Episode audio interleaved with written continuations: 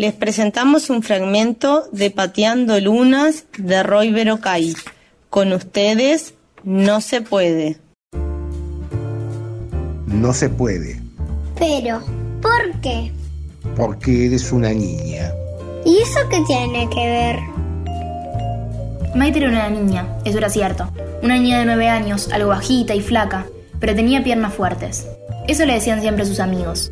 El cómico Javier, que se pasaba siempre haciendo chistes malísimos, o Salvador, que siempre parecía tener un skate pegado a los pies. Tenés piernas fuertes, podés jugar, estamos seguros. Pero para los padres de Maite el asunto era diferente. Ella era una niña. Las niñas juegan con muñecas, hacen comiditas, se portan bien, dicen buen día, buenas tardes y todas esas cosas. ¿Cómo iba a ocurrírsele a Maite que quería ser jugadora de fútbol? Pero así era. Las muñecas medio rotas y despeinadas terminaban siempre en el piso de su cuarto. Los vestidos rosados se le manchaban tan rápido que cuando volvía de la calle ya sabía lo que su madre le iba a decir.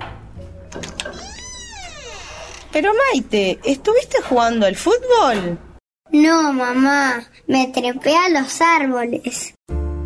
Treparse a los árboles, desafiar a Javier Basalva a jugar carreras, eran cosas que a Maite le parecían infinitamente más divertidas que las muñecas. Ahora su padre seguía caminando por la habitación y ponía cara de preocupación, esa cara que ponen los adultos cuando están pensando en decir algo muy importante. Maite, ya sabes lo que los vecinos nos comentan casi todos los días. Vienen y nos dicen, ah, su hija es tan linda, qué lástima que se porte así. Pero papá, esas viejas son unas taradas.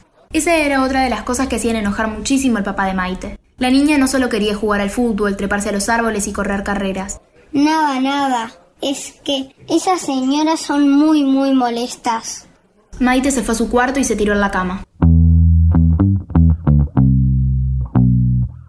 ¿Quién decía que las niñas no pueden jugar al fútbol? Esas eran las preguntas que Maite siempre se hacía. Le gustaba mucho pensar en las cosas, imaginar un mundo totalmente diferente en el que los grandes campeonatos fueran jugados por mujeres. Qué emocionante sería.